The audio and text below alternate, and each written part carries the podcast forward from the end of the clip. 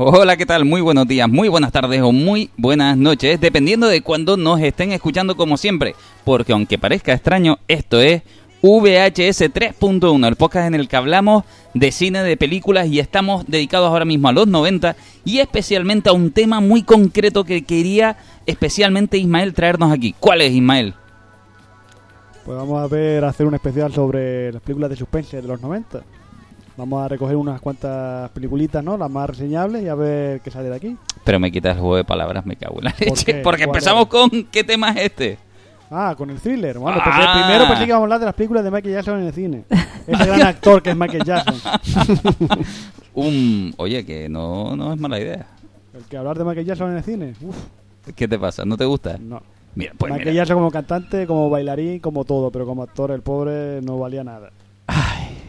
No te voy a decir nada de eso. Pero ah, yo, yo me parto con, con Sí, la nada, eso algún día hacemos un especial de cantantes y grupos de música que han hecho películas, Claro. tipo Ya los, algo así, los hombres G, Peret, yo qué sé, pues lo típico. Ah, pero es verdad que ahí estás que a apuntando a malo, ¿eh? que ir a los 60 hay que hablar entonces de Manuel Escobar, ¿no? Claro. Claro, por supuesto, también. Venga, ya, ese día no. Marisol. Ma- Los ma- pues Marisol sí me gusta. Me comí todas las películas de Marisol. Fíjate tú Sí, lo que pero te digo. Marisol es cantante o es actriz.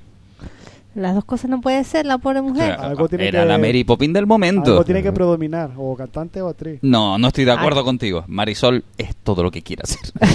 Bueno, era comunista, ¿no? Sí, sí, sí. Que- bueno, bueno, Yo vamos. antes de nada tengo que decir que ya hice los deberes, ¿eh? ya vi el calamar.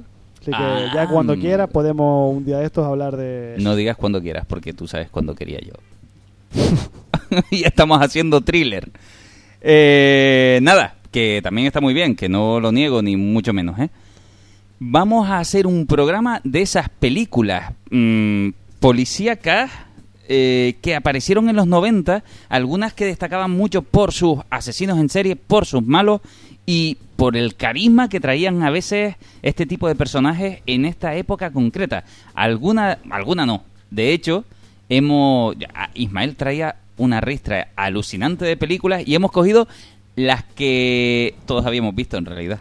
Nada más. Increíble. Eh, pero asumimos que eso es el público también, ¿eh? No, en general. Yo sé que algunos dirán, no, faltó esta y que está en tu lista, seguro. Pues yo podría ahondar mucho más en eso y fui a las que eran las más reseñables. Podía todavía meterle más dedito y poder... Oye, sacar que yo estoy de acuerdo, ¿eh? Sacamos una foto, una foto de esa lista y nos la vemos entre todos. Bueno, a ver la gente de Instagram a ver qué películas dicen también que les ha molado, ¿no? De los 90. Efectivamente. Ah, Ainara, ¿qué tal? ¿Cómo estás? Muy bien. ¿Has sobrevivido a los 90 de acción? Sí, ahora estoy con los 90 thrillers. ¡Qué guay! Efectivamente, espero que lo disfrutes. ¿Qué época de los 90 recuerdas para poder hacer un programa de esto? ¿Qué ¿Qué recuerdo? género? ¿Qué género, ¿Qué género de los 90? Yo no me acuerdo nada de los 90. Películas Yo empecé a vivir a los cómicas. 2000. Eres una millennial. Yo soy una millennial. Sí, Mm. qué viejo soy, coño. Ahí está así, Ismael. Y Víctor, que nos acompaña. Muy buenas. Aquí estamos a ver a ver si descubrimos quién es el asesino. En algunas se descubre desde el principio. Efectivamente, así es. Eh, hay una con la que vamos a empezar, con la que se abre este pequeño y rompemos el melón de las películas, que yo creo que va a destacar muchísimo. Todas van a destacar, es evidente que para eso están aquí. Pero esta es mm, de mis malvados favoritos, podría considerarlo yo. Escuchen un poquito a ver si saben de cuál estamos hablando. Páginas. Dígame cómo. Primeros principios, Clarice. Simplicidad. Lea a Marco Aurelio. De cada cosa pregúntese qué es en sí misma, cuál es su naturaleza, qué es lo que hace el hombre al que están buscando. Mata mujeres. No, eso es circunstancial. ¿Cuál es la primera y principal cosa que hace? ¿Qué necesidad cubre matando? La ira. La aceptación social y la frustración sexual. No. La codicia. Esa es su naturaleza. ¿Y cómo empezamos a codiciar, Clarice? Buscamos cosas para codiciar. Haga un esfuerzo y conteste. No. Solamente. No. Empezamos por codiciar lo que vemos cada día. ¿No siente su cuerpo recorrido por las miradas, Clarice? Y no busca con su mirada las cosas que desea. Esta voz estas frases solo pueden pertenecer a un hombre en una película concreta. Yo pensé que iba a poner la frase más icónica de él, que es la de me comí su hígado acompañado de habas y un buen chianti. Y su susurro, el... Aquí, aquí tenemos justamente, de verdad que a mí me encantó cuando conocí esta película, este, esta, este personaje malvado, inteligente, con buenos modales, todo, todo lo que corrompe la idea del malo en, en muchos sentidos. Y a pesar de estar atrapado en una celda, ¿qué pánico daba? ¿Les gustó a ustedes el silencio de los corderos? ¿Ainara? Sí, de hecho es un icono. bien, bien, hemos sacado algo más de un sí. Y un icono que aparece solo 25 minutos en pantalla, de una película de dos horas, ¿eh? que se dice pronto. Sí, sí, y es el que se come la pantalla en esos 25 minutos, concretamente. Víctor, tú la viste, ¿verdad? Eh, sí, la vi, vamos, o sea, es un peliculón, es un peliculón y eso, y Anthony Hopkins es un es un malo con el que llegas a empatizar y decir, joder, si es que tampoco es tan malo, que sí, que se coma la gente y tal, pero es que, pero es que no es tan malo, mira, Lea ahí el pobre hombre. O sea, a mí, por ejemplo, me, me acojonaba mucho más el, el, asesino de la, de la película, que en este caso no, no, no, es, no es Anthony Hopkins, o sea, él, está allí, pero no, pero no es el principal que están buscando. Pero el, el malo de- del Silencio de los Corderos sí me, me, me acojonaba bastante más que, que Aníbal Lecter. Hablemos de esta película, Ismael. Cuéntamela. Resúmemela. qué Para quien no la haya visto, ¿La por trama? cierto. Claro. La trama es de un agente del FBI que está eh, empezando, que se llama Clarice Starling, y le mandan que tiene que ir a ver a un doctor porque hay un asesino en serio que anda suelto y claro, hay una, digamos, una semejanza porque ese asesino se supone que era, era paciente de este doctor, que se llama Aníbal Lecter, y Clarice tiene que hablar con él para intentar sacar alguna pista de quién puede ser. ¿Qué pasa? Que lo conoce y tiene una personalidad tan, arrebata- tan arrebatadora este Aníbal Lecter que le da pistas, pero a la vez se lo da tan de una manera tan sutil que ella no es capaz de adivinar qué es lo que quiere decir este, este señor. Y la trama tiene dos vertientes, la película. Una es la caza del asesino en serie, que era Buffalo Bill, ¿no? Si no me equivoco. Sí, creo que sí. Y después la historia de cómo Aníbal Lecter es capaz de sacarle los demonios internos que el personaje de Clarice tiene eh, en sí y que ella misma, digamos, no lo niega, pero no quiere reconocer que, los tiene. Como la frase El silencio de los corderos, que es una frase sobre algo que le pasó a ella en la infancia, que no tiene que no repercute en la trama, pero sí en la psicología de ese personaje. Y la trama es eso, una película que va de alguien que tiene que buscar a un asesino y atraparlo. Lo que tiene es que esta peli le dio una calidad muy alta a ese tipo de películas que siempre ha habido. Películas de un detective que está cazando a alguien y tiene que atraparlo antes de que siga matando, pero aquí, digamos, le da la calidad, le da un toque premium que se ve copesado en los premios Oscar. Cinco. Cinco- nada más y sí, nada menos que cinco, cinco, Oscar, Oscar. pero los cinco principales. Claro. Película, director, actriz, actor y guion. Que solamente lo han conseguido, si no recuerdo mal ahora, tres películas en toda la historia del cine. Una es. Eh, ¿Cómo se llamaba esta película? La de Carl Label. ah, una que la tengo yo. No me acuerdo cómo se llama, que también un película de los años 40. Esta película y hay como lo sobre el cuco, la de Jan Nicholson. Que en cien- casi 100 años de historia, solamente tres películas ganen los cinco grandes, dice mucho de esta película con un tema tan menor como es el cazar un asesino en serie en el cine. Claro, pero, por ejemplo, qué distinto hubiera sido si Clarice, por ejemplo, hubiese hecho Michelle Pfeiffer, que fue la primera persona a la que se le consideró en el papel, y que lo rechazó porque al leer el guion, y veremos esto, mucho en los 90, que un actor lee el guion de un thriller y dice, uy, que lo veo muy oscuro, se ve que los 90 eran Lo muy que te decía, no, esta película es del 91, todavía los 90 están empezando. Sí, claro. Todo el mundo en los 90, hay una película que hablaremos ahora que es la, digamos, la que marca la seña de los 90. Pero esta peli lo que hace, digamos, si la que decimos es el padre, esta película es el abuelo de, de que de la manera de asentar las bases. Lo que pasa es que no fue, digamos, tan eh, no repercutió tanto en la cultura como repercutiría, por ejemplo, la de Seven, que es la que hablaremos después. Lo que pasa es que aquí lo que tiene es eso, es Aníbal Lecter, que es un personaje que es el que se lleva la palma y ahí está. ¿Ustedes conocían a Anthony Hopkins de antes? No. Si me lo dices cronológicamente, no. No. Porque yo esta película seguramente tampoco la vería en el 91. Claro. Que yo tenía 10 años cuando salió, así que... Porque, no, no, para nada. Para mí, eh, lo digo justamente por esa curiosidad, porque aquí fue donde me destacó este hombre. Ah, pero tú dices en, en mi vida. No, En yo mi ya vida. lo había visto ya antes, antes del Sinistro Cordero. Hay una película que se llama Al final del día, que hace el de mayordomo, que es un peliculón. Y ahí es donde yo vi por primera vez a Anthony Hawking. Bah, pero aquí se queda muy marcado como un señor de Ya, ya, mierda. más adelante. Claro. Claro, evidentemente. Ainara, esta película, ¿hay algo que te transmitiera? ¿Hay alguna escena que dijeras tú, uff, esta me inquietó, me gustó? ¡Inquietar! Es que hace mucho tiempo que no la veo Vale, para, para responderte. Yo, yo sí tengo la sensación esa de tensión, de desagradable, de ser una película desagradable para mí. pero que te atrapa, ¿o no? Sí, sí, claro. Eh, después de, de Silencios Corderos vino Aníbal, después vino el Dragón Rojo, ¿era? ¿Cuál? Después de Aníbal, ¿cuál vino? Dragón, Dragón rojo. rojo. El Dragón Rojo, que también la vi, ¿sabes? Es una un, un thriller que te atrapa y que quieres seguir viendo, pero no, no tengo una, una escena favorita así para decirte. Cuidado, porque es verdad que esta película abre, abre un- una especie de universo con este malvado que se vuelve tan carismático que no puede parar. O sea, eh, cu- cuando digo que no puede parar es que la gente quería devorar historias en los libros y, y evidentemente en el cine. Como que siempre hay un club, en- entre los que me incluyo, de fan, de que si tú haces una peli la vas a ir a ver. Y, y es más, tiene serie, que es la propia Aníbal, con un actor que hace de Aníbal Lecter de joven que a mí me encanta, me No encanta. Aníbal Lecter de joven, no. Esta, mm, es- la trama está antes del Sinistro de los Corderos. Sí, Pero no es que sea él más joven, porque digamos la cronología es un par de años antes, no mucho más allá. Lo que pasa es que uno tenía el miedo de decir, uff, estará a la altura, y está a la altura. está, está a la el altura. actor este Matt Mikkelsen está a la altura. Lo que tiene Aníbal Lecter que hay que tener en cuenta es que El Silencio de los Corderos es la segunda novela de que va sobre Aníbal. La primera es la de la Dragón Rojo, que ya en los años 80 se hizo una película que se llamaba Manhunt. Y aquí eh, Aníbal Lecter, el actor era eh, Brian Cox. Lo que pasa es que ahora sale, por ejemplo, de viejo en la serie esta de Succession de HBO, pero me parece a mí un muy buen actor. Pero ese fue el primer Aníbal.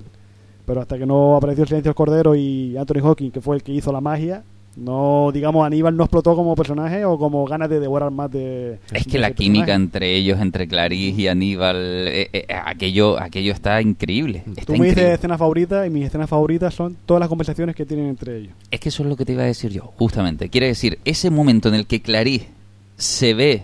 Es que, es que a mí me encanta. Como lo- el hombre está enjaulado y ella está siempre tensa, siempre nerviosa.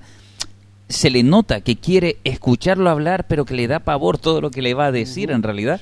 Y a la vez está viviendo de ese hombre, ah, sintiéndose atraída de alguna manera mentalmente por él. Es, es alucinante. El quid pro quo. Sí, sí, es, es- no sé, te digo, la tensión que se crea entre ellos está hablado así en la película, la química que, sucede, que, que surge, es, es muy emocional en ese sentido y es verdad que los, los productos que se van creando, de momento, hasta ahora, algunos te puede gustar más o te puede gustar menos, pero mantienen viva la chispita de original de, de ese personaje en todos los sentidos.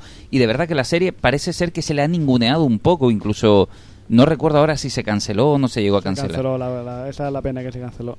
Y, y, y eso que tiene una dirección que se aleja mucho, pero muchísimo del producto original del Silencio de los Corderos, pero a la vez se mantiene bien eh, la expresión que tiene en ella y en este caso se le da la vuelta porque nos encontraríamos en la serie a un personaje que persiga a Aníbal, que detecta enseguida el, terror interno que tiene este hombre y en este caso nos metemos casi en la mente. Digamos, que está ya tocada de esa especie de policía que quiere seguir a Aníbal y que no le sienta bien. No, y que Aníbal lo manipula. lo manipula, lo Aníbal manipula. hace con él lo que quiere y es lo que uno, lo digamos, una cosa muy aterradora es eso, que te está manipulando y no te estás dando cuenta. Y él sí.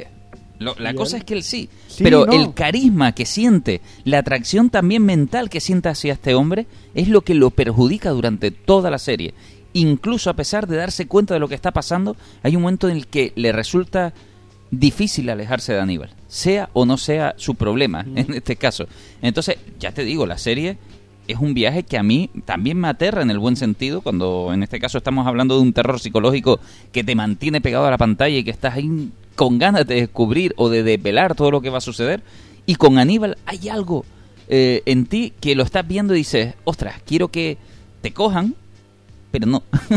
a la vez, pero no. Quiero ver cuál es tu siguiente frase, cuál es lo siguiente con lo que me vas a sorprender. Y de hecho, es una película que sorprende de inicio a fin.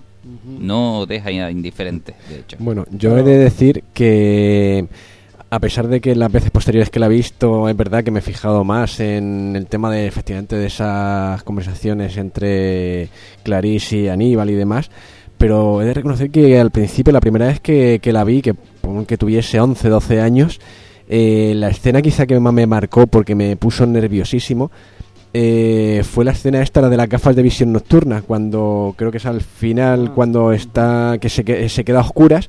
Y claro, o sea, ves al, al hombre, al asesino, que está pegado al cuerpo de Clarice y ella como está completamente a oscuras, no ve nada, pero tú sí la estás viendo a ella a través, de, digamos, de los ojos del asesino que son a través de la gafa de visión nocturna.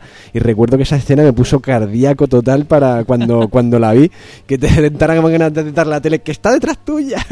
Pues sí, sí, esa fue la escena quizá que me marcó en su, en su momento, la primera vez que, que la vi. ¿Y cómo tan pequeño ya veías estas películas?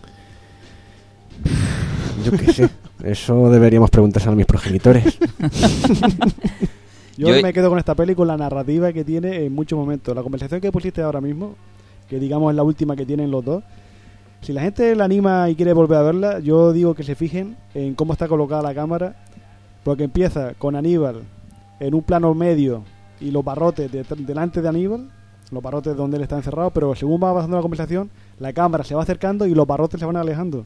Y ahí la narrativa te, te está contando ya de que Aníbal, aunque esté encerrado, está mucho más libre de lo que va a estar Clarice, porque se invierte el papel y está Clarice a través de, la, de, la, de los barrotes. Y digo yo, ve, Corazón le dan... Corazón dice, no, el premio mejor dirección. Ahí está, porque se dan esos premios. Pero está Porque juegan con esa narrativa y lo juegan de una manera magistral. está clarísima la narrativa visual que coge la cámara, donde ya, ya lo hemos hablado, que la cámara es el primero que habla en la Cuando película. van a ver la autopsia del ca- de la chica que encuentran. Que ella va toda feliz y le dice, no, no, ponte esto en la nariz. Porque cuando empiece lo bueno no vas a echar de menos si no, le- si no te echas, digamos, la mentita en, la, en las fosas nasales. esa, esa secuencia está muy guay, que es cuando descubren el, que era la avispa, una abeja. Que descubren ahí el, ca- el, digamos, Ah, el un- capullo de... sí, una polilla, creo, Una algo así. polilla, algo de... Mm. Peliculón. La polilla que sale además en el cartel, Sí. que tiene una calavera hecha por el mismísimo Dalí. Ahí mismo, que es la de unos cuerpos desnudos ahí funcionando. Y esto que escuchan ahora mismo, a ver si se atreven a anticipar de quién es. No le asustaba experimentar. Me gustan los hombres así. Los hombres que me dan placer.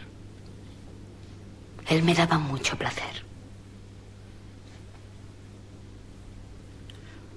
¿Alguna vez practicaron actos sadomasoquistas? ¿En qué está pensando exactamente, señor Corelli? ¿Alguna vez le ató? No. Así que nunca le ató. No.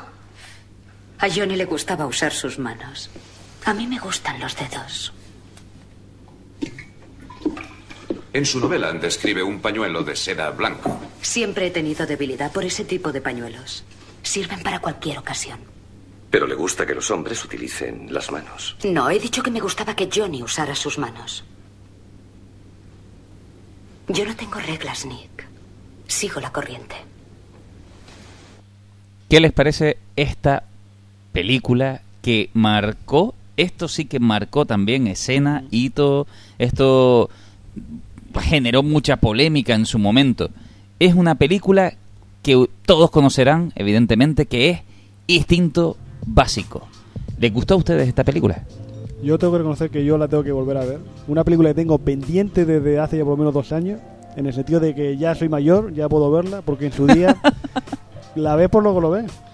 Sí, Éramos adolescentes, teníamos las hormonas súper revolucionadas y lo veías por lo que veías. Era la escena que tú has puesto, que claro, esto es un programa de radio, no lo van a poder ver. Claro. Pero culmina con algo que la gente no esperaba, que no esperaba ni la mismísima actriz que pasara, y pasó.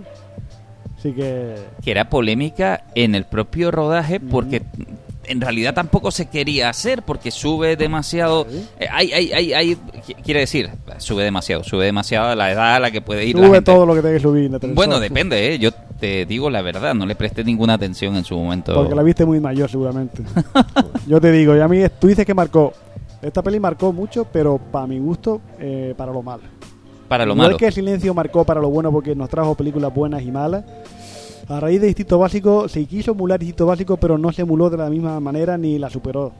Porque yo creo que se desvirtuó a la hora de decir que quería transmitir.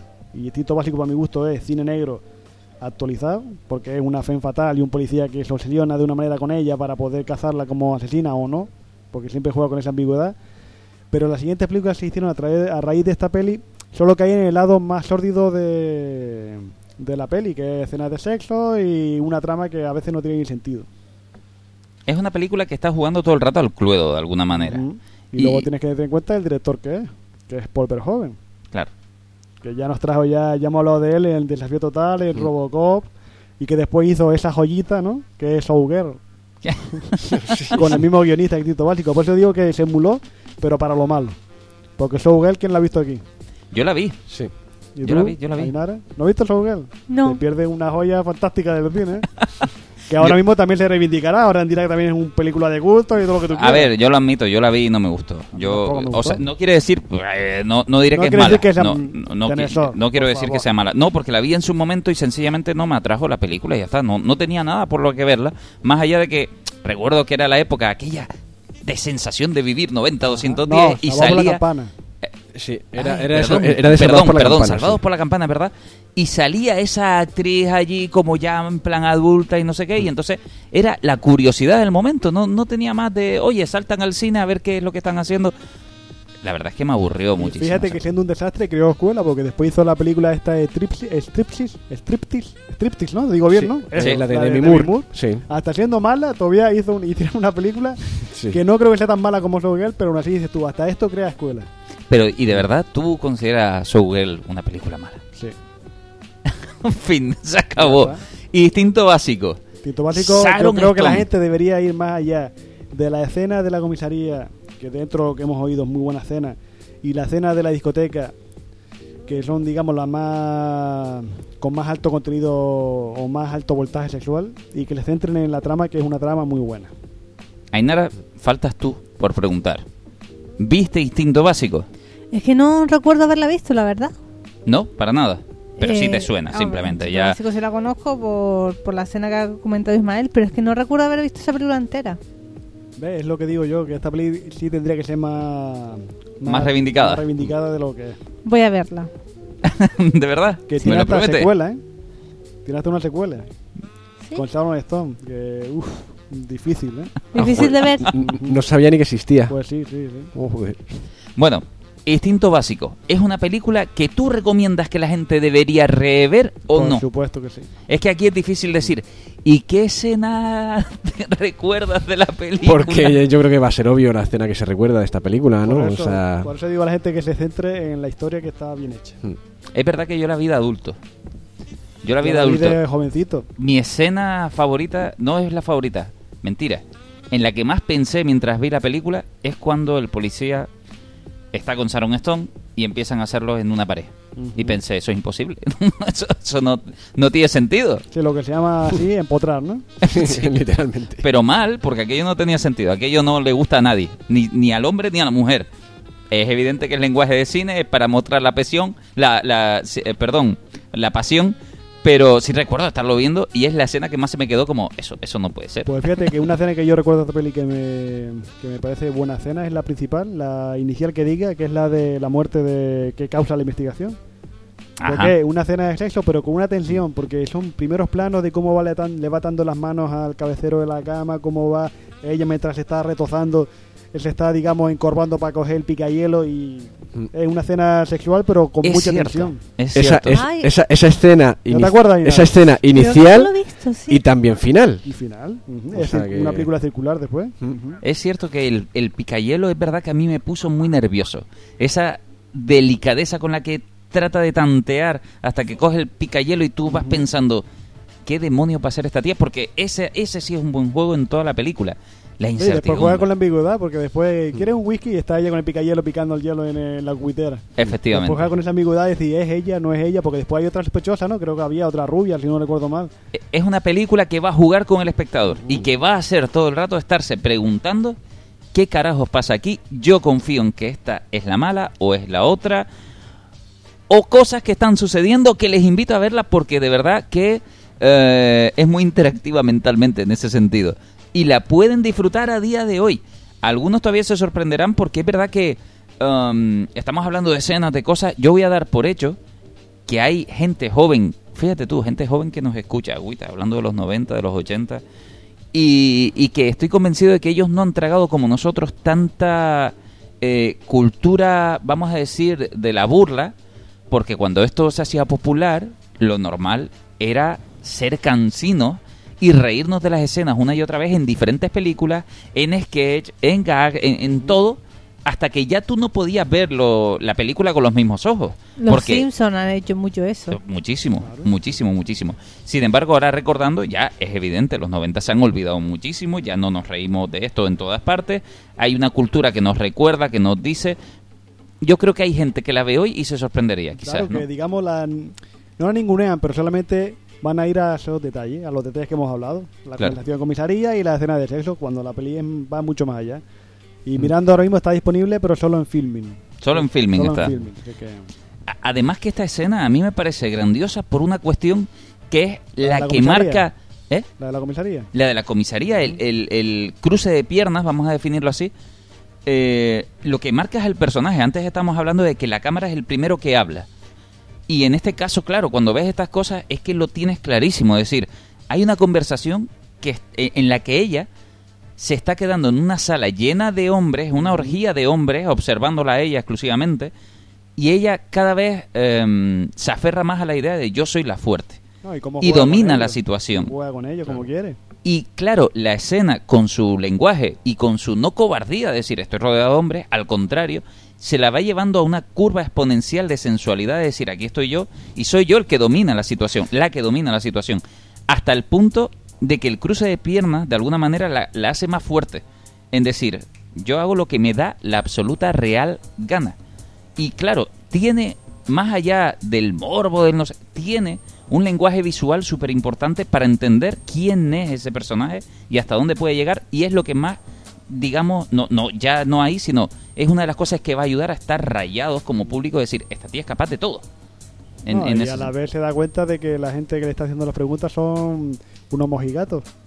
Sí. Porque le hablan, ha jugado a no comer a perversiones sexuales, no sé qué, la ha atado y uno dice, no, perversión sexual. Y agüita, ya hay que estar ya, hay que ser muy, digamos, muy tradicional para decir que eso son perversiones. Efectivamente. Era- no, prácticas sadomasoquistas, O eso, decía. eso, sí, prácticas eso. sadomasoquistas para atarle. Dice, Atarle, joder, pues sí, atar es- si atar a alguien lo veis como prácticas sadomasoquistas, sí, sí, efectivamente. Eh, Un eh, poco de ella- y ahí sí. Ella, ella ve eso y dice, ah, pues ya está. Claro. Ya hago lo que quiera y, y termina como termina, con el colofón que los dejó a todos ahí. Efectivamente, es una montaña rusa que va subiendo, va subiendo, va subiendo y ahí consiguen el clima de esa escena para que esa mujer parezca muy, muy fuerte en ese Has en visto todo que todo este rato has hablado solamente de cosas que suben. Escúchalo de nuevo. Bueno, lo, lo, Es lo que escucharé. Ha, sido, ha sido totalmente eh, inocente por mi parte. No, no tiene nada que ver. Y nada, y cambiamos, y cambiamos de película porque eh, Instinto Básico les prometo que les va a gustar aliviando to- todas estas cosas, eh, quitando esas ideas morbosas de la chica de no sé qué, les va a gustar de por sí porque es una trama que te mantiene atrapado y quieres ver el final, como si fuera un gran libro, un buen libro donde no te no estás tranquilo hasta que no te lo acabas. Y es que los 90 empezaban a traer este tipo de películas que evidentemente te, te mantienen súper atrapado. Y había una que incluso yo de pequeño, eh, recuerdo que la vi muy jovencito, y a pesar de que no pareciera dispuesta para que alguien como a mí me entretuviera, lo hizo y muy bien.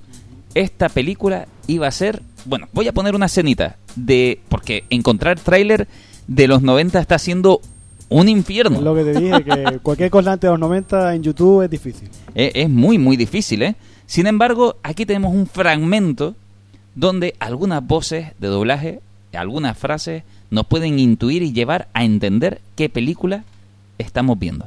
Pero eso suena como un tren elevado.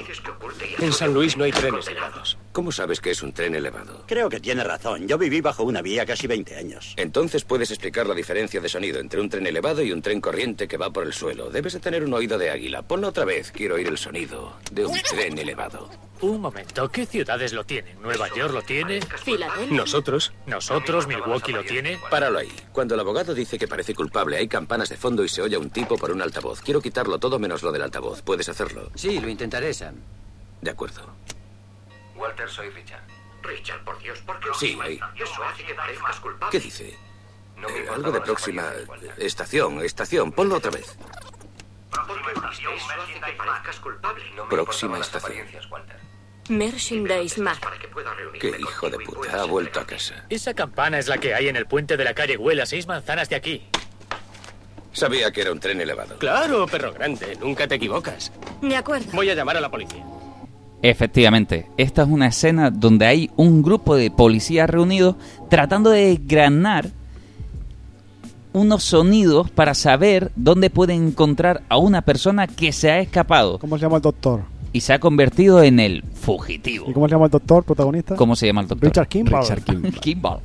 Y, y tenemos, bueno, hay, hay voces icónicas aquí, a pesar de que hay actores también icónicos que no tienen todavía afianzado a su actor de doblaje. Es una pena, es una pena. Es una pena, justamente porque hay un par de ellos que tienen unas voces muy, muy, muy destacadas. ¿eh? El fugitivo, ¿la vieron todos ustedes? Creo que sí. Harrison Ford. Ahora crees. Sí, sí. Ahora crees que sí, sí, ¿no? Sí, sí, sí, Ah, Harrison. Ford. Harrison Ford, ¿te gustó Harrison Ford en esta película? Sí, me mantuvo en tensión. Harrison Ford, a pesar de, de que hay quien dice que es un actor plano, que no gusta demasiado, No, es un actor de carisma. de carisma. No es que no vamos a decir que tenga un registro dramático muy grande, pero es un actor que tiene mucho carisma y sabe sabe llevar una película. ¿Tú, Víctor, te gustó El Fugitivo? Eh, sí, sí. O sea, es una película efectivamente que te, te mantiene ahí pegado, o por lo menos a mí me mantuvo pegado a, a la tele en su momento cuando la vi y la verdad es que bien, o sea, me, me gustó. Es una película que, vamos, que yo recomiendo, aunque es verdad que hace bastante bastantes años que no la veo, no, no la no la he vuelto a ver desde hace pues, a lo mejor 10 años o, o más. Pero, pero bien, bien, o sea, la, la recomiendo 100% si no la, si no la han visto. Esta es una película, además, de las que a mí me descubrió eso de basada en hechos reales. Ah, y, y me impactó muchísimo. Y nos alejamos de la idea de las películas basadas en hechos reales de Antena 3 del mediodía Ah, de los uf, fines de semana. Pues no lo sabía, fíjate. Yo sabía que estaba basada en una serie de los 60, 70, no me acuerdo ahora de cuándo es la época, pero no de que fuera un hecho real. Bueno, vamos a decir basado en hechos reales, Ah, bueno. inspirada en hechos reales. Vamos a, a, a coger todo esto siempre con pinzas, evidentemente, ¿no? Y, ¿Y ¿De y qué va una- la trama? A ver, cuenta, Trensor. hay un hombre que ha sido encarcelado injustamente y que está tan convencido, porque lo sabrá mejor que nadie, de su inocencia, que decide, ya que ve que la justicia y la policía son incapaces de resolver su caso y se ve injustamente encarcelado, decide ser él justamente el que se tome la justicia por su cuenta, escapándose, escapándose de la cárcel y buscando y haciendo todo lo necesario para limpiar su nombre y que se descubra que evidentemente él no había hecho las cosas de las que se le acusaban. Fin, de esto va la película. Ahora, la trama no es tan simple, no es tan sencilla. Un hombre escapando de todo un cuerpo policial que lo considera culpable de todo. Sí, pero escapando porque él tiene eh, unas pistas que la policía no hace caso de que, de que sean pistas veraces. Y él sospecha Claro, que hay cositas... No, hay un hombre por ahí, un hombre manco, no sé qué. ¿Qué hombre manco ni qué niño muerto da? Y pues dice, coño, no me haces caso de lo que te estoy diciendo, pues voy a tener que buscarme yo la vida para, Efectivamente. para buscar a ese hombre manco. Yo Es un- tengo yo puedo. una escena grabada. Venga ya, en sí, serio. sí, sí, No. por eso lo voy a decir. Estoy sorprendido, venga. Creo que usted me corrige en la alcantarilla cuando está cor- no está corriendo por la alcantarilla es esa Eso es icónico, de hecho. sí eso es- esa es la imagen que tengo Sí, de que es esa el- cuando termina, ¿no? Cuando llega al final Sí, de la cuando llega al alcantarilla. final. Esa es la imagen que tengo yo del fugitivo Mi imagen es de él debajo de un puente, ocultándose de la lluvia, no me acuerdo de qué, por las noches y demás. De, es una película que te mantiene eh, tenso junto con el protagonista porque es persecutoria hasta más no poder de que estás siempre corriendo y huyendo con él. Hay un momento en el que estás agotado de, de verlo, el pobre esconderse todo el rato y huir y huir y huir porque están como perros de presa detrás y, y es verdad que nosotros como espectadores sabemos y queremos que sea inocente en todo momento, que estamos convencidos de ello, evidentemente, y, y- y hay momentos donde dudas y dices, está claro, ahí hay alguien corrupto, ahí hay alguien queriendo esconder algo. Y Harrison Ford, como estábamos diciendo, hay gente que dice que es muy plana. Estoy de acuerdo contigo, es un hombre que aporta mucho, mucho carisma, evidentemente. Pero aquí se marca algo fuera, no te voy a decir muy fuera de registro, pero la película no es de las que son más cómodas para él, quizás, ¿no? De Hombre, alguna ya ha hecho películas de ese estilo, porque está Claro. la de, ¿cómo era? La Costa de los Mosquitos, que hace de un hombre que se lleva a la familia por la parte, no sé si por Indonesia o algún sitio de estos, y una película difícil de ver, o la de Frenético, que es con Roman Polanski, que es en Francia, que también él hace ahí de, de gente que lo está persiguiendo. Es un tío que sí, mm, aparte él hace de todo. Te puede hacer como que te hace comedia, te hace acción, te hace suspense, te hace terror, como la, la de lo que la verdad esconde. Sí, eso Después estaba la pensando de- yo. Esta otra, eh, a propósito de Henry, se llama A también. Henry, qué dramática. Qué dramática. Que lo, lo siento, a mí esa película no me gusta. Pues a mí, dentro del cabe, no me desagradó. ¿Sabes cuál es? La de un hombre que tiene un accidente y tiene que empezar a recuperar la Sí, memoria. Bueno, un La- accidente recibe un disparo en la cabeza. Bueno, un accidente. un- Un disparo accidental. Cualquier cosa llamamos ahora. y tiene que aprender a empezar de nuevo en todo la- lo que son las cosas motrices. me A mí no suena. me, lo siento, la película me puede. No te pudo, no, no te convenció. No, no es que me convenciera, es, digamos, es Es dura, ¿no? emocional muy fuerte, creo yo. Sí, Sí, es verdad claro. que Yo es creo que es tan fuerte que digo, Mm. no, no es para mí, no, no estoy yo Ok. para esto. No, a, mí, a mí reconozco que sí, que me, me gustó. Y no y no vi mal ahí a, a Harrison Ford. Bueno, y aquella Le- de le los vi- Amis, ¿no? También, ¿eh? ¿no? Único testigo era, ¿no? La de los Amis. Que él se va a un po- que es policía y se va a un poblado Amis, creo que era Harrison Ford, ahora no me acuerdo, pero creo que sí Pues era no él. sabría decirte. Y después, por ejemplo, a mí la escena de esta peli me quedo con Tom Lee Jones. Cuando aparece, la película cambia. Es verdad, es Tom verdad. Lee Jones es el que se lleva la palma y se llevó el premio de la Academia Mejor Actor Secundario y cada vez que aparece la película sube un montón. Es, es de esa gente que tiene mucha personalidad en la cara, mucha personalidad alucinante. La Y- pena que tiene Tom Lee Jones es que a partir de esta peli empezó a perseguir gente. Todas sus películas es de él persiguiendo gente. Y es- y tú, ay, qué pena Tom Lee Jones, con lo bien que, que hacías peli y aquí te pone a perseguir. O persiguiendo aliens incluso. Sí, sí. Por eso está la película esta de la secuela del Fugitivo, ¿no? Wesley Marshall. Está la película Hunter, que está persiguiendo a Benicio del Toro. Está, hay una película del oeste con Julian Moore, que no me acuerdo el nombre, que persiguen al hijo de Julian Moore. Él persigue a todo el mundo, él está persiguiendo.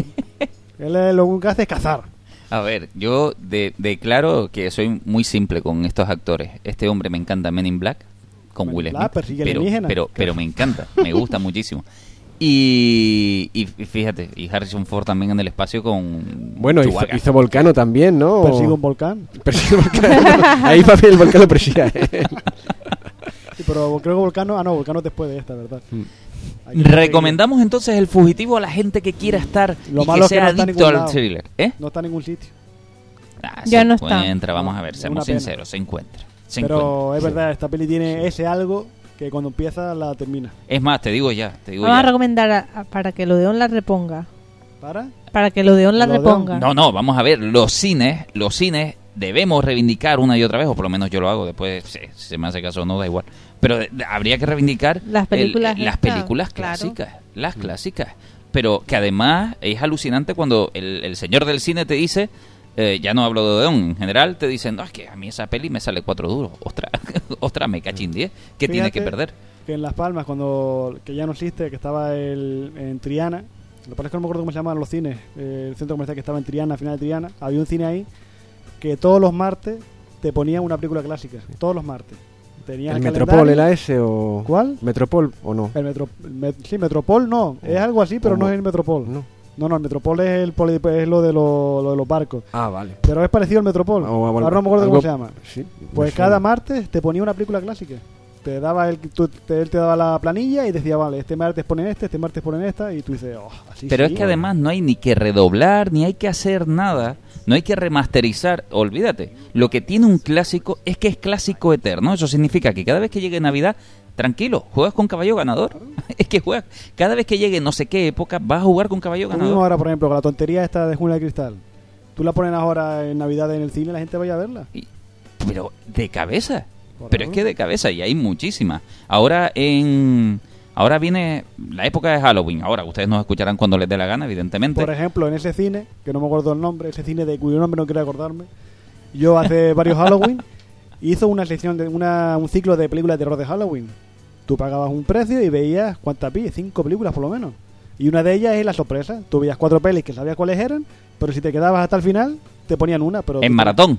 En maratón. Venga ya. Sí, sí, sí. Me sí. cachen 10. Esas y cosas son la última fue la sorpresa. Y claro, tú para saber cuál es tienes que quedarte. Claro. Te tienes que quedar para saber cuál es. Yo empecé a las 3 de la tarde y salí a la 1 de la mañana, por lo menos. Uf. Ah, esa- Monopol, Monopol. ¿El Monopol era? Monopol. ¿Ves? Metropol, Monopol, por eso sí, sí, era parecido, pero sí. Un cazafantasma. Un cazafantasma. Sí. Yo lo disfruto en cualquier momento. Y Pero eso, bueno. y efectivamente es algo que, que es lo que dice, o sea, que es que al cine le van a, le va a salir cuatro duros, o sea, que va a ser prácticamente entrada que vende, entrada que saque de beneficio, porque eso, o sea, esas películas tienen un caché bajísimo, o sea, se contratan por, por nada de dinero. Pero que además, además es fácil, porque tú dices, y si no me viene nadie, tranquilo, tú, tú tranquilo. Hay gente que es fiel a la que tú le dices, tráeme cinco y yo te traigo la peli. Mínimo, me refiero que pon un mínimo, yo te traigo la gente. Tú dime que con 10 personas tú me pones... Claro que se hace. O sea, si es que lo que pasa que, eh, además insisto, ¿eh? que clásico es caballo ganador, es que es muy sencillo. Pero fuera de todo esto, fuera de todo esto, reivindicamos todo el rescate de este tipo de cines porque hacen palpitar algo que, que creo que es muy interesante y que no digo que el cine actual no lo sea. Pero evidentemente esto es como la, la música clásica. Hay Le cosas que han mejorado con el vino y que ya sabemos que son buenas y que su pozo o lo que dejan en ella transmiten muchísimo por muchísimas cosas. Entonces, claro, eh, es muy difícil para una película no ver, eh, eh, moderna, perdón, convertirse en culto tan inmediatamente si hablamos de Harry Potter, es una película que ya sabemos que es relativamente, no voy, no voy a decir moderna, ya tiene su tiempo. Pero que ya es una película que perfectamente puede encajar, por ejemplo, también en todas las navidades. Hay, hay películas que incluso nuevas se pueden ir quedando. Bueno, ahora van a poner el restreno de Harry Potter por el 20 aniversario. Claro, pero eso lo hacen por el aniversario. Eso son cosas distintas a todo esto. Sí, pero yo he tenido la suerte de que gracias a esas cosas he podido ver películas en el cine que no que nunca podía haber visto. Es cierto. Yo Eso vi, es por ejemplo, Alien, la de Ridley Scott, la vi. Vi toda la saga de Star Wars en el cine. Y la primera del 77, pero mira, la pude ver cuando se reestrenaron en el 2004. Eso es un gustazo. Claro, un gustazo. Hemos aliviado un poquito todo esto porque estábamos llegando de los thrillers, nos estábamos moviendo Creo por que ellos. esto es la obra cumbre, ¿no? De los 90. ¿no? Claro, y esto para mí, para mí, ¿eh? Para mí es como de esas pelis reto. Yo, la primera peli Peli. reto que tuve... Ah, reto. Reto, ¿Por reto para mí, reto. Porque, para mí, en lo personal, porque claro, mi primera película que yo consideré de terror con 7, 8 años, incapaz de verla hasta el final, era Terminator, por ejemplo. Y era un reto para mí terminarla de ver. Tanto fue así que mm, tuve, para, para yo convencerme de que podía hacerlo, esperé a que saliera el sol y verla de día mientras mi madre pasaba la aspiradora para saber que había alguien por ahí. Eso con 7 8 años, evidentemente. Ya más mayorcito me encontré con esta película de la que vamos a hablar ahora y fue un reto para mí porque fue la primera que yo consideraría la más descarnada o descorazonadora a la que me tenía que enfrentar desde mi punto de vista. Esta peli es un peliculón que sí que se reivindica sola. Yo aquí no tengo que decir nada y ustedes tampoco porque yo creo que todo el mundo que la ha visto sabe de lo que hablamos.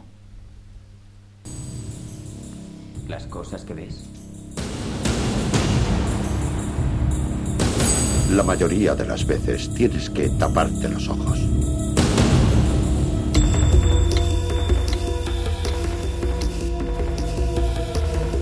Te retiras. Seis días más y te habrás largado. ¿Cuánto llevas viviendo aquí? Demasiado. Permaneceremos juntos día y noche hasta que me retire. Te diré quién es tu amigo y quién no. Oye, llevo cinco años en homicidios. Aquí no. Señores, tenemos un homicidio. Ni una sola huella, ni un solo testigo. No. Lo único que sabemos hasta ahora es que ese tío está completamente loco. Hay siete pecados capitales. Gula, ¿Seguro que querrás ver esto? avaricia, Que nadie toque nada. pereza, ira, soberbia, lujuria y envidia. Siete. Prepárate para cinco crímenes más. El cadáver fue encontrado el martes. Odio esta ciudad. Lo voy entendiendo. Será un ejemplo perfecto de justicia instantánea. Hay dos cadáveres más. Otras dos víctimas. Este tío es metódico, exacto y lo peor de todo, paciente. Se burla de nosotros. Ya sabrán muchos de qué película estábamos hablando. esta película era Seven. ¿Le gustó Seven a ustedes? Ainara. Sí, sí me gustó. Me gustó mucho Kevin Spacey, ¿no?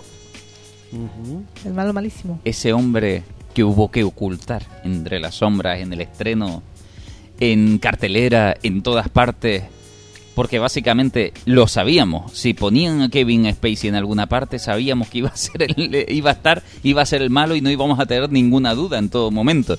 Así que hubo que eh, lo que pasa es que estas cosas hoy en día son más difíciles de hacer, porque ocultar a un actor que nadie se entere eh, eh, y desde que se estrena se acaba la magia de, de ese momento. Eh, Seven, ¿qué decimos de Seven? Ismael, ¿qué te gustó de Seven? ¿Qué me gustó de Seven? Pues se puede decir que prácticamente todo lo que da la peli, ¿no? Todo, Claro. todo. Es que Todo porque es una de esas pelis en la que parece que todo encaja bien, todo va como anillo al dedo y todo funciona de una manera muy buena. una vez más, una película de aquellas que se mandan guion- guiones a actores que se pretende que hagan algunos papeles y que estos los rechazan una vez más por considerarla demasiado oscura. Actores, creo que era Denzel Washington, puede ser uno de ellos. Eh, Denzel o Samuel, no, no me acuerdo ahora mismo si era... Pero lo que sé es que se arrepintieron después de, de- de decir, no, es que no quise hacer esta película y ahora me habría gustado. Entre ellos hay un par de ellos. Eh, Víctor, ¿tú la viste? Eh, sí, yo esta película la vi y además la vi eh, por primera vez en versión original porque la vi en un, en un campamento en el que estaba, que era un campamento de inglés, que iba a los veranos, y nos ponían ¿Con películas... cuántos años? 15 o 15, 16, creo, cre- Siguiendo creo tu que, trayectoria de thriller. creo que creo que 15 años tendría cuando, cuando la vi. Y ya te digo, nos la pusieron. ¿Para Nos, dieron, nos dieron- nos dieron a elegir una película y había algunos que ya la habían visto, yo no la había visto, y eligieron esa, la de, la de Seven. Y la vi en versión original, la vi en inglés y me ¿Subtitulada encantó. al menos o no? Eh, sí, sí, claro, subtitulada, si no, no me hubiese enterado de nada. y me encantó, me encantó. Era también, la, creo que de la primera vez o de las primeras veces en mi vida que veía una película así en versión original y tal. Y me, me gustó muchísimo, pero es que eso, la película es un peliculón, o sea... eh, explota la cabeza. desde- bueno, o sea, lo, lo, gro- lo grotesco de, de todos los asesinatos que se van viendo y tal, lo bien pensados que están esos asesinatos para encajarlos con los pecados capitales y demás. eh, el final apoteósico que tiene, no sé, todo, todo es un peliculón. Spacey, Otra vez Kevin Spacey, pero tú estás para destripar las pelis. perdón. Claro. Es que es Kevin Spacey. Pero el que habla de, por ejemplo, Morgan Freeman, que lo hace bien, la, la Brad Pitt, No, que no, un. Kevin Spacey, me refiero que está grandioso, hay que admitirlo, pero porque en los thrillers, eh, esto es como si hablamos de Batman y no habláramos del Joker. O sea, en los, en los thrillers, quien marca, quien marca la nota a veces es el malo. Y Kevin Spacey aquí lo hace grandioso, lo hace muy bien, marca la película. Que hablamos evidentemente de un gran Brad Pitt también. Sí, Brad Pitt me gustó mucho en esta, en esta película. Y que lo coge a propósito. Brad Pitt no se va a una película oscura por casualidad. Lo coge porque estaba harto, harto de una frase. Por ahí decían que él lo denominaba como estoy harto del queso. Eh, me imagino que se referiría porque él estaba haciendo películas muy suaves, muy románticas, muy... ¿California cuándo la hizo? ¿Antes o después? Con David Duchovny, que la hace de malo. No me acuerdo si le haría antes o después. No sé, él sé que ¿Sabes quería es esta que digo? película, él quería esta película para salir de la rutina suya. No entiendo todavía, te prometo que no entiendo, es- yo me imagino que es que estará mal traducida o, o algo, la expresión de para salir del queso, para dejar de ser Porque queso. una frase hecha de, de americanos que no tendrá traducción aquí. Pues puede ser, pues puede ser, pero sea, Explícame por qué te parece descorazonadora esta película. A ver. no puedo decirlo porque entonces destriparía muchas cosas como a ti o Pero tú ves, odias pero que haga. Yo diría que esta película es descorazonadora por cómo está ambientada. Esta, no, la Es una ambientación es, brutal. Opresiva en todo momento.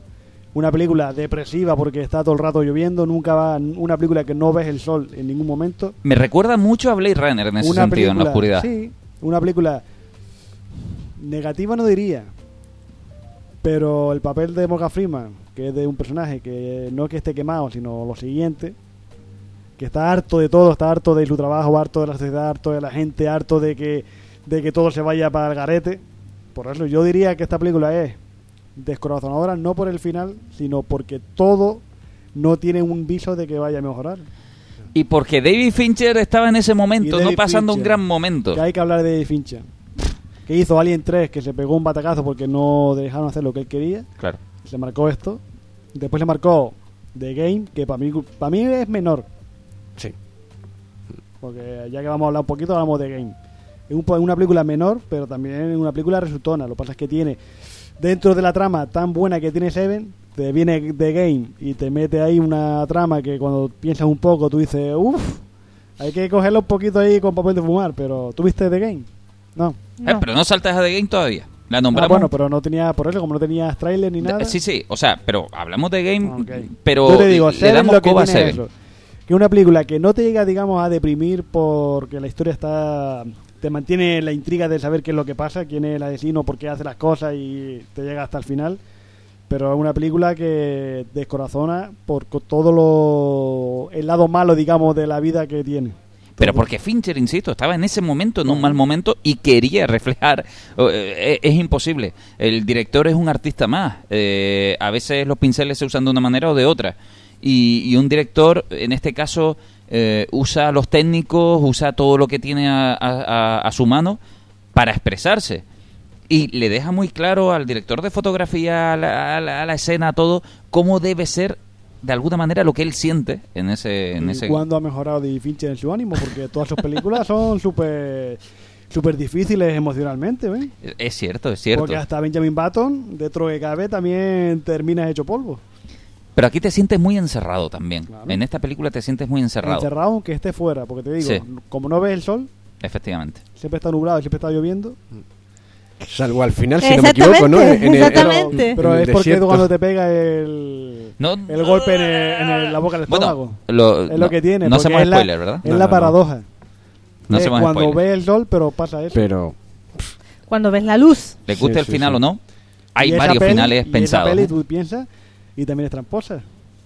¿Por qué? ¿Por qué? Porque todo depende de que el personaje que hace lo que hace al final Actúa así. actúe porque tú piensas que va a actuar así.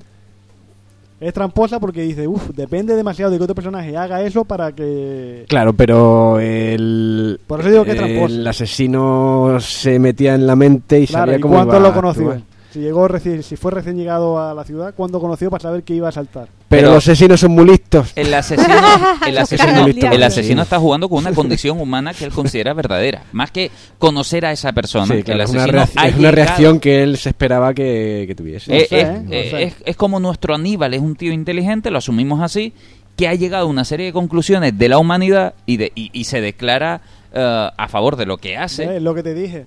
Esta película es la que marca, digamos, el pistoletazo de salida de hacer películas con un asesino en serie que está en la sombra y que es más listo que los policías, pero no es tan listo, por ejemplo, para llegar a, a hacer este tipo de cosas que dependen mucho de que lo haga. Aníbal Lecter hacía las cosas, pero no se sobrepasaba a la hora de jugar con la gente. Jugaba hasta cierto punto, pero no de el guion no te lo hacía de que él hacía magia para que tú haces lo que yo te diga, aunque no te controle. Vamos a ver, el dominó de cada película es diferente. Es verdad que Sí, aquí pero uno cuadra está todo mejor hecho bien. que otro. Bueno, el- equilibrio de la película yo creo que es suficiente como para que esta pregunta no llegue a incomodar demasiado. Pero yo no en- niego la calidad de la peli. No, no, no. yo pero- digo que es un peliculón, pero que tienes que tener en cuenta. Vamos a ver. No, pero es que, o sea, el asesino también juega pues con eso, con son probabilidades y ahí había un 50%, un 50-50.